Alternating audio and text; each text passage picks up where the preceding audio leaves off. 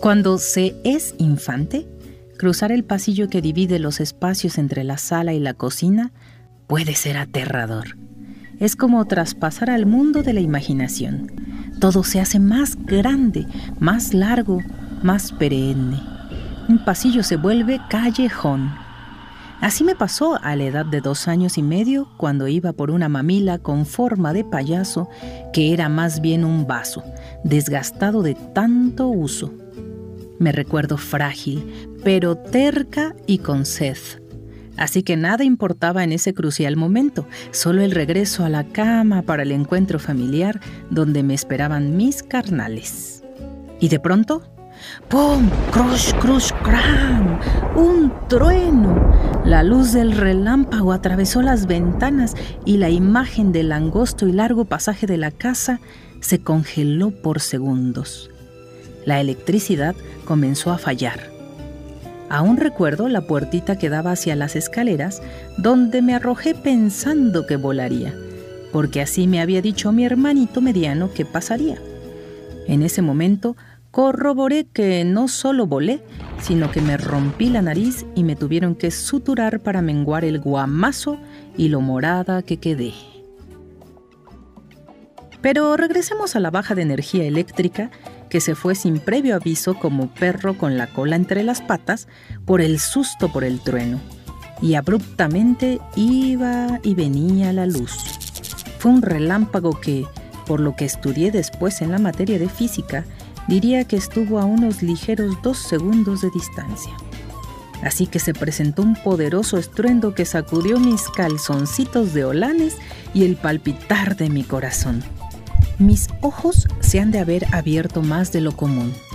Mi respiración sucumbió ante el paralizante espectáculo sobrenatural. Y yo sentí que corría más rápido que nunca y gritaba, ¡Mamá! ¡Papá! ¡Qué ruido tan fuerte y qué luz tan impactante! Pero quizá mis pulmones se ahogaron de miedo porque instantes después solo estaba presente la nada y nadie que escuchara ni oliera que yo permanecía como estatua con deseos de correr y llegar a la deliciosa cama. La espera me pareció eterna y me quedó por mucho tiempo la idea de que ese pasillo era más bien un largo callejón. Pero puede haber otro tipo de sensaciones mucho más placenteras para querer llegar al otro lado o despertar de un sueño o una pesadilla. ¿Qué tal recordar el beso suspendido donde se sumergen dos labios? Una respiración genuina que baila al compás del tun tun tun del corazón. Entonces, la saliva, el aroma, los ojos, la nariz emergen con el ondear de sus cuerpos. Se quedan un instante congelados como una escultura, con un deseo apetecible de repetir en el acto el mismo beso. Recordemos juntos y díganse dónde les agarró el temblor de esa juventud que a muchos con nervio esa caricia se les fue negada y a otros les sorprendió hasta con grata respuesta de repetir. El cariñito aquel donde las mariposas imaginarias recorren el estómago. Rara descripción, pero los que la hemos vivido sabemos que no solo existe el pulular de estas aladas bellezas, sino también un torrente de sangre y timidez que corre por las venas y da una especie de cosquilleo y se deleita y despierta como otro sentido, y a la vez una adicción. Los expertos hasta dicen que quemas calorías y que por eso ayuda a bajar de peso. Así que es la mejor dieta que yo, sin ser nutrióloga, recomendaría al por mayor. Ahora bien, precisemos un callejón. Pero este no es el Golden Gate de Tokio, o el Markt de Berlín, ni el Croft Alley de Melbourne, o ya más cerca, tampoco es Cerro Alegre de Valparaíso en Chile. Y frío, frío, caliente, caliente. El callejón del aguacate en Coyoacán en Ciudad de México, no. Tampoco es ese. Pero ya con el ejercicio de memoria pasional que acabamos de hacer, ¿a qué sabes de cuál hablo? Este callejón que te digo está en Guanajuato, a unos 360 kilómetros de la Ciudad de México. Y sí, es el mismísimo callejón del beso, donde hay toda una historia que debes ir a experimentar, estés o no con una pareja. Corre a conocer el tercer escalón o visita el estrecho pasillo de apenas 68 centímetros y los balcones con la historia de Doña Carmen y Don Luis, quienes se amaban. Otros dicen que era Ana y Carlos. El caso es que se trata de una historia tipo Romeo y Julieta. Pero lo más importante es que te sumerjas no solo en este callejón, sino en todo este hermoso laberinto que es patrimonio cultural de la humanidad, con más de 3.600 callejones. Allá puedes llegar a contar tu propia historia. De una vez suelta tu nombre y el de tu amor, que al fin nadie te oye y tú sí que suspirarás. En este bello lugar se ofrecen las famosas callejoneadas, llenas de deleite con acción pausada que desearías dejar en tu memoria. Justo cuando por unos pesitos se llega el baile, el cortejo y el canto.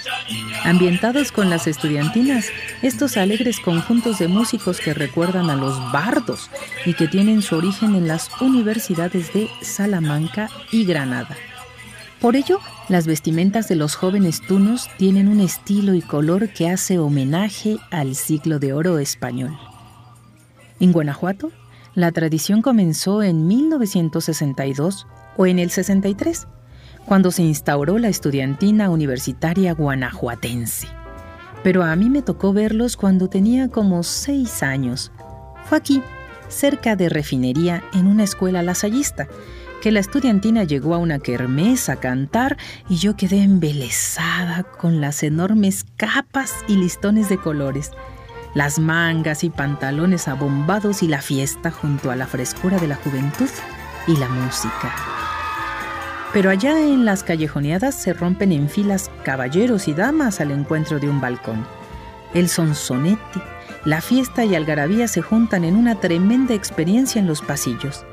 Las calles cerradas invitan al cobijo y a la espontaneidad de los versos, la poesía, los chistes, la actuación y el apasionamiento. Por todos los callejones verás variedad, pero a los tunos los identificas por su pandero y sus coreografías, con su pim pim pim pim, con su pom pom pom pom, entre otros cantos acompañados de instrumentos característicos como la vihuela mexicana y el guitarrón, la bandurria, el laúd español, mandolina, cuatro venezolano, acordeón, castañuelas y qué equilibrio, porque lo van tocando al mismo tiempo que caminan y sandunguean. Cae la tarde, pero las serenatas, leyendas y canciones siguen su curso por las estrechas calles empinadas y adoquinadas de la hermosa ciudad de Guanajuato, en cuya construcción y diseño estuvieron involucrados los ingenieros Ernesto Brunel y Ponciano Aguilar así como el famoso Alexandre Gustave Eiffel. Sí, sí, el mismo que construyó la Torre Eiffel de París. Y toda esta belleza arropa año con año a uno de los festivales de arte más importantes del país, el Festival Cervantino. Ah, mi linda ciudad de Guanajuato, cuánto te extraño. Qué ganas de volver hasta tus balcones. Te invito a que tú también te dejes llevar y a elevar las emociones ya sea de un callejón, un abrazo, unos versos, un viejo o nuevo amor que te marcó la vida. Y a mí, déjame robarte un beso. El 11 presentó Cultura a Voces. Narración y guion Miroslava Rodríguez Martínez. Coordinación de producción Daniela Cuapio y Moisés Romero. Operador de cabina Andrei Ibarra. Diseño sonoro y postproducción de Franco González.